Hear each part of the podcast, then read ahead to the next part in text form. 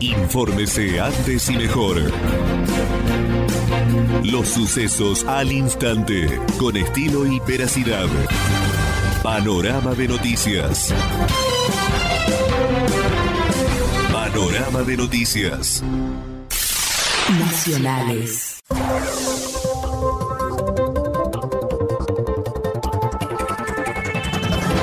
Coronavirus en Argentina. Confirmaron 121 nuevas muertes, el número más alto para una jornada. El Ministerio de Salud informó el lunes que en las últimas 24 horas hubo 4.890 infectados y fallecieron 121 personas. En tanto, desde que comenzó la pandemia, hubo contagios de 167.419 y 3.059 fallecidos. Desde el último reporte emitido se registraron 104 nuevas muertes, 57 hombres, 26 eh, de la provincia y 26 de la ciudad de Buenos Aires. En el último parte matutino ya habían informado 17 muertes. Deuda. El gobierno analiza cambios legales propuestos por acreedores. Nueva prórroga de negociación. La Argentina desea contribuir y contribuirá en la elaboración de instrumentos contractuales mejoren el éxito de las iniciativas de reestructuración de deuda soberana, sostuvieron así fuentes de la Casa Rosada. La Argentina desea contribuir y contribuirá en la elaboración de reestructuración de deuda. Es finalmente cuando apenas faltan días para el vencimiento de la oferta de reestructuración de deuda legislación extranjera, habiendo confirmado de manera oficial que analizan modificaciones legales a la propuesta, los abogados de la Argentina ya empezaron a estudiar esos cambios con ejemplos de Ecuador sobre la mesa y en el Ministerio de Economía ya barajan la posibilidad de extender dos semanas más dicho plazo.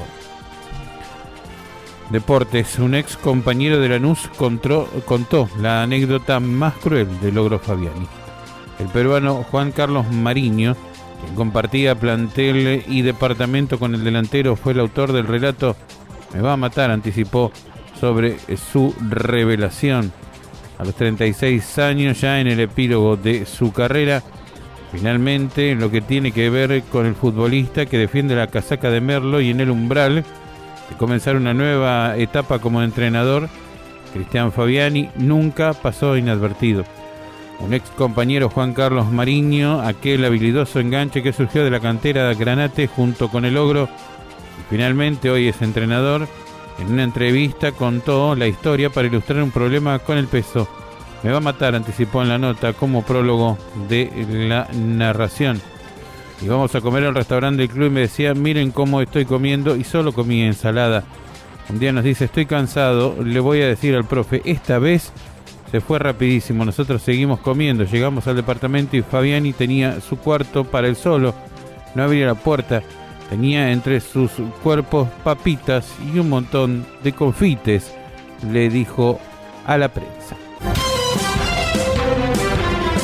Panorama de noticias. Infórmese antes y mejor. Los sucesos al instante, con estilo y veracidad. Panorama de noticias. Panorama de noticias. Nacionales.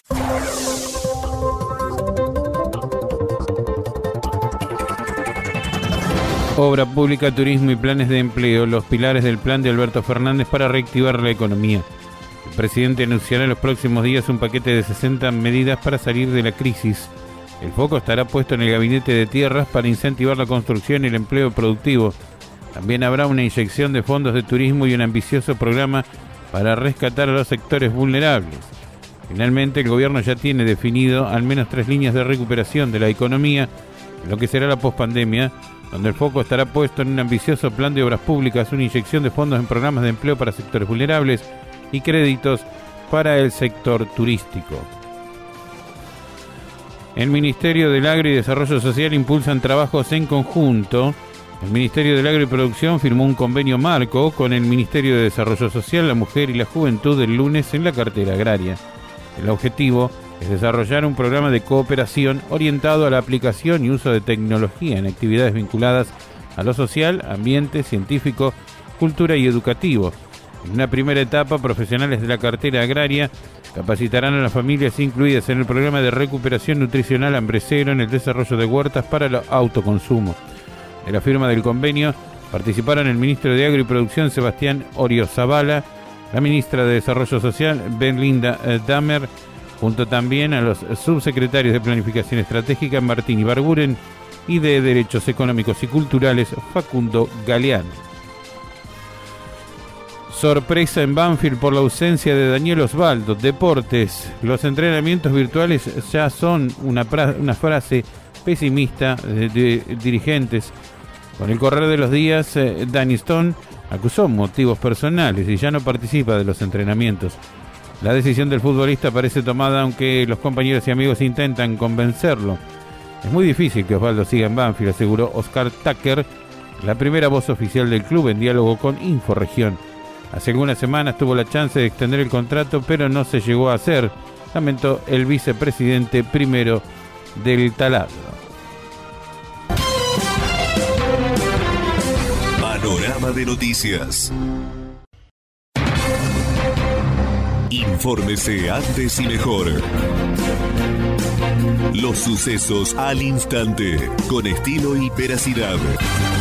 Panorama de noticias. Panorama de noticias. Nacionales.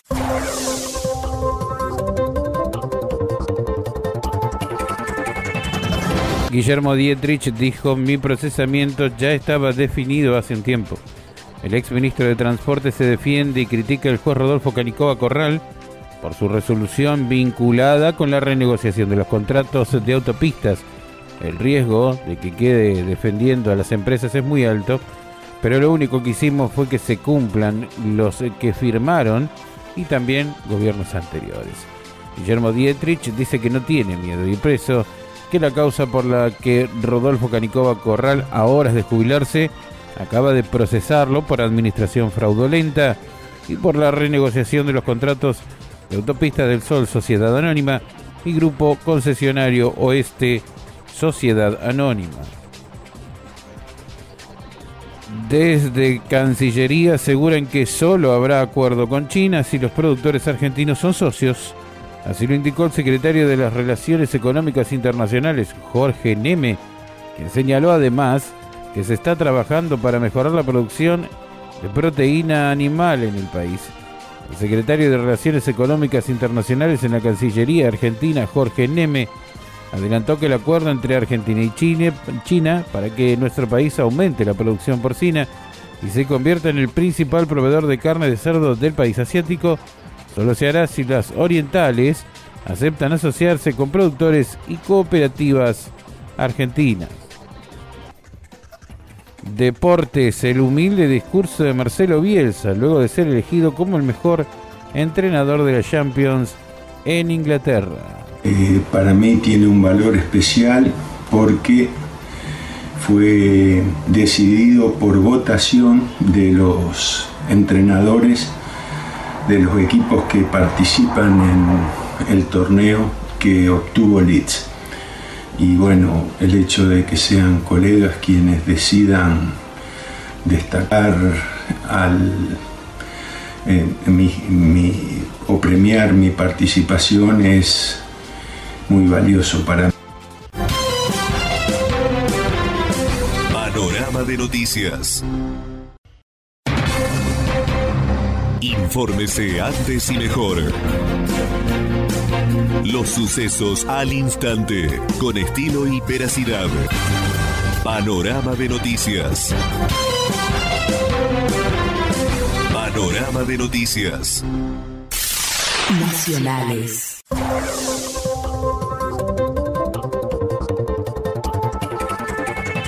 Espionaje ilegal. La Fiscalía pidió el procesamiento de Gustavo Arribas y Silvia Magdalani. Finalmente, la Fiscalía Federal de Lomas de Zamora pidió ayer al juez eh, Juan Pablo Auge el procesamiento de los ex directivos de la AFI Macrista, Gustavo Arribas y Silvia Magdalani, por considerarlos responsables del espionaje que se hizo sobre la vicepresidenta Cristina Kirchner en su casa y en el Instituto Patria y por haber luego dado apariencia legal a esos operativos al justificarlos en una causa para prevenir atentados terroristas que ya existía. Sería absurdo concebir que un despliegue de espionaje como este sobre la ex jefa de Estado se hubiese podido llevar adelante sin la orden de autoridades superiores del organismo. El proyecto de ampliación presupuestaria del gobierno, eliminación de la exención de IVA a la leche. Así lo denuncian diputados de la oposición. La iniciativa se envió a la Cámara de Diputados en las últimas horas.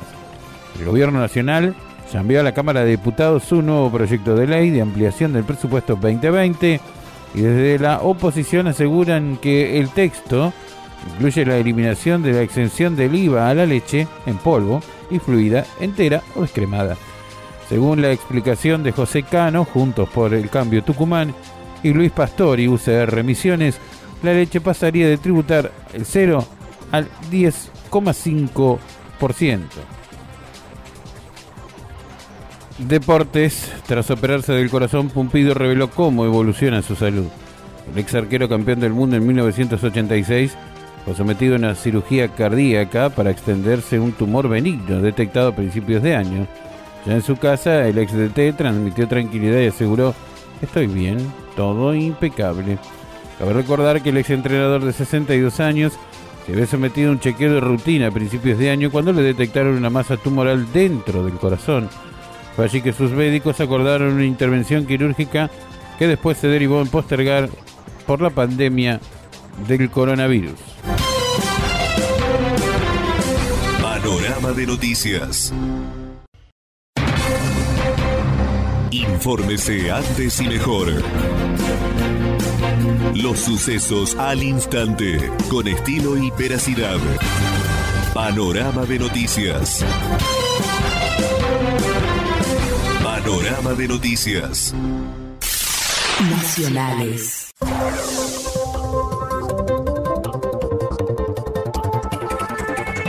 Gobierno versus Mercado Libre. El Banco Central quiere que los pequeños comercios no paguen comisiones por vender con tarjeta o medios electrónicos. El BCRA presentó el proyecto Transferencias 3.0 a los bancos y el Finech. Busca establecer un nuevo sistema que sea gratuito para pymes que facturen menos de 400 mil pesos por mes, uno de los segmentos principales del negocio de mercado pago, estableciendo un tramo gratuito para que los comercios que facturan hasta 400 mil pesos por mes puedan aceptar pagos electrónicos sin costo alguno. Si bien todos los actores del sistema financiero apoyan la expansión de los pagos digitales, muchos de ellos advierten que el principal perjudicado si este proyecto se cristaliza será Mercado Libre. En Córdoba, finalmente, se inauguró la primera planta de concentrados proteicos vegetales del país. Gracias a la puesta en marcha de esta industria, se podrían sustituir importaciones de este mismo insumo destinado a la industria frigorífica y de chacinados. Más agroindustria argentina y agregado al valor de origen. De eso se trata la inauguración que se llevó a cabo en la provincia de Córdoba el fin de semana. En el Ministerio de Industria, Comercio y Minería de esa provincia, Eduardo Castelo participó de un acto inaugural de la ampliación del gas natural de la planta de Portaenos, Sociedad Anónima, y de la puesta en funcionamiento de una planta de concentrados proteicos de origen vegetal.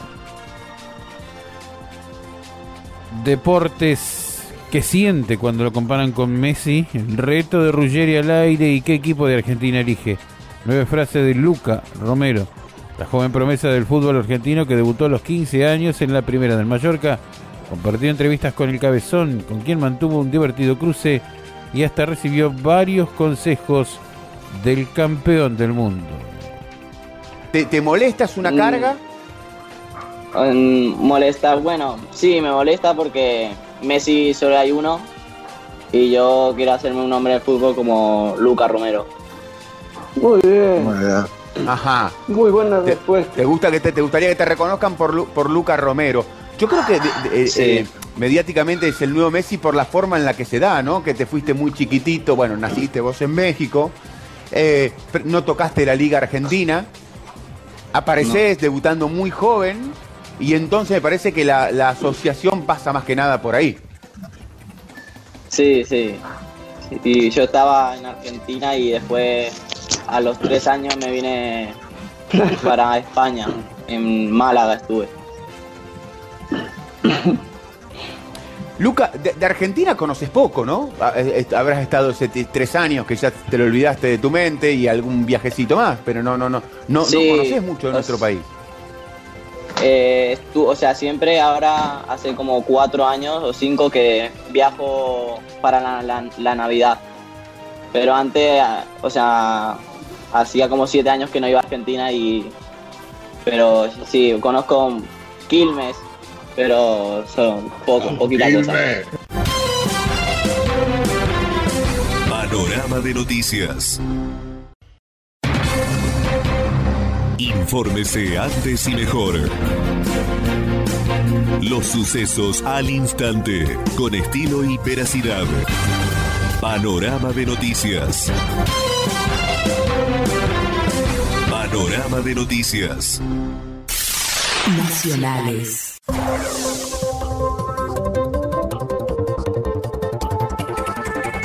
Imputaron al secretario de Obras Públicas por ir al cumpleaños de su madre y violar la cuarentena.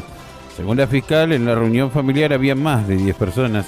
Después se confirmó que Martín y Gil tenía coronavirus. El secretario de Obras Públicas de la Nación fue imputado el lunes junto a otras 15 personas por la presunta violación de la cuarentena obligatoria. El funcionario había participado a principios de julio en una reunión familiar que superó el número de participantes permitidos por las autoridades de Córdoba. Estaban mis hermanos y lo hicimos dentro de un margen permitido para encuentros familiares. La saludé y me volví a Buenos Aires, dijo Martín Gil. Los mensajeros volverán a pedir justicia y ya definieron un día en la semana para movilizarse. Con fecha confirmada, los trabajadores de las mensajerías se manifestarán para pedir justicia por José Mayer, quien fuera atropellado por un joven en una camioneta 4x4 para luego darse a la fuga.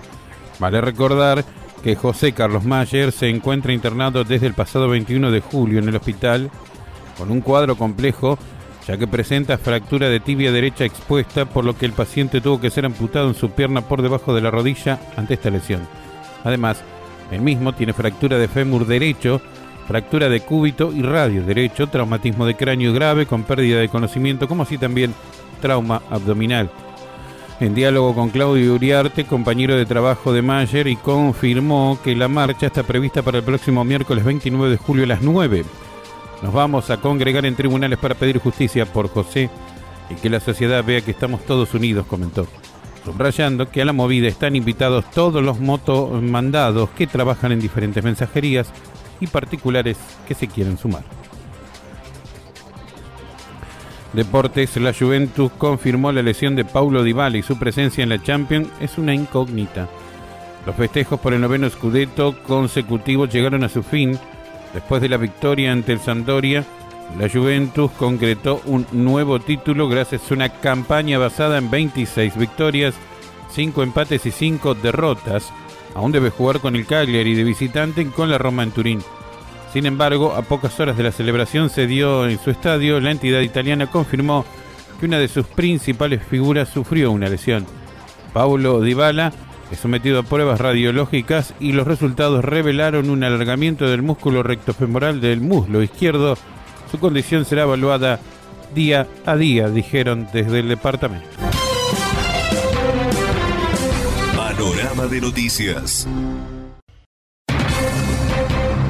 Infórmese antes y mejor. Los sucesos al instante, con estilo y veracidad. Panorama de noticias. Panorama de noticias. Nacionales.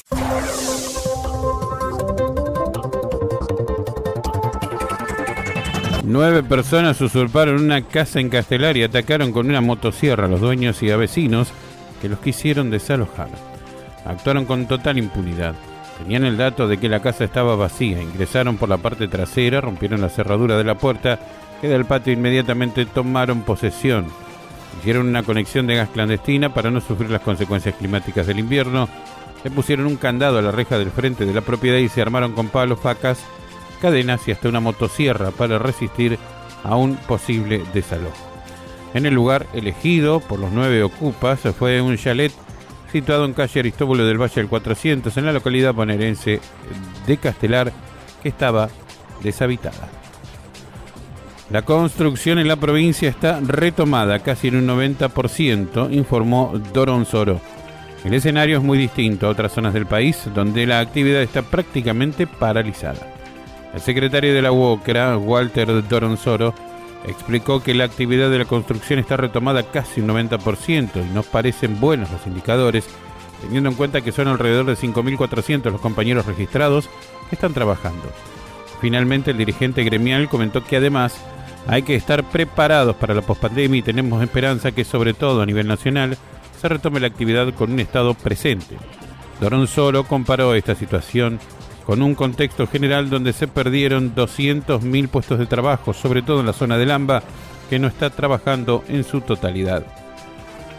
Deportes, el representante de Lucas Martínez Cuarta dijo, esta es una edad ideal para pase al exterior. Finalmente, si bien varios clubes europeos pretenden llevárselo, Gustavo Goñi, representante de Lucas Martínez Cuarta, negó que hasta el lunes hay una oferta formal por el defensor de River. No, formal no hay nada. Eh, si fuese si fuese por lo que sale en los medios, ya lo hubiésemos vendido varias veces. Eh, pero pero bueno, creo que hay que tener paciencia, esto recién arranca. Eh, Inglaterra terminó recién ayer, que, que, ningún club iba a estar pensando en incorporar cuando, cuando muchos estaban jugándose cosas importantes. Eh, eh, España también recién termina, Italia todavía no terminó. Eh, pero bueno, creo que, en los próximos días o las próximas semanas se va a empezar a mover la rueda y ahí es donde vamos a ver bien dónde estamos parados. Panorama de noticias. Infórmese antes y mejor. Los sucesos al instante, con estilo y veracidad. Panorama de noticias. Panorama de noticias. Nacionales.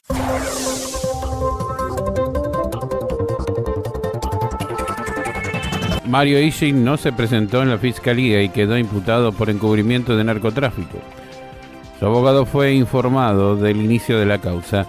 Pedimos que sea citado a hacer una declaración espontánea y estamos buscando todos los elementos probatorios del hecho, dijo y presentó un escrito.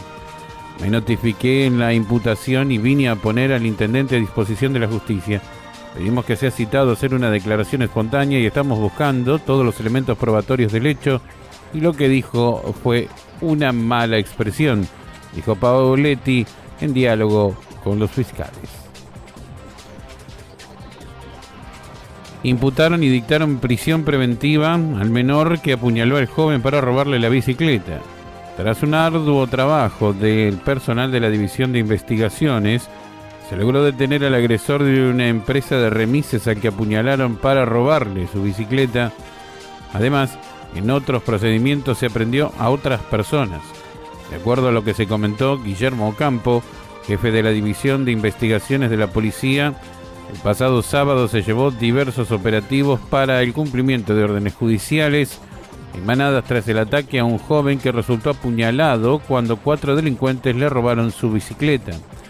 Tal como oportunamente se informara, la víctima fue atacada cuando se dirigía a trabajar de operador en una empresa de remises. Fue en ese momento cuando en la esquina de Alvear y Saavedra a las 6 de la mañana del pasado martes fue abordado por cuatro personas que se conducían en dos motos y que lo atacaron con la intención de sustraerle la bicicleta. Deportes, Liga Profesional de Fútbol, hay optimismo por el regreso al entrenamiento en la Argentina.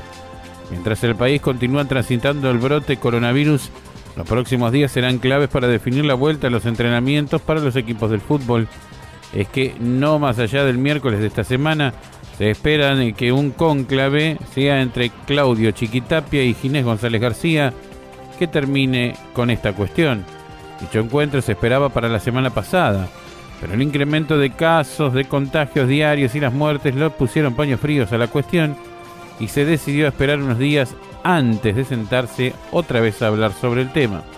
En principio, se espera que los equipos que disputen la Copa Libertadores regresen a los entrenamientos el 3 de agosto, mientras que el resto de los clubes harían lo mismo el día 10.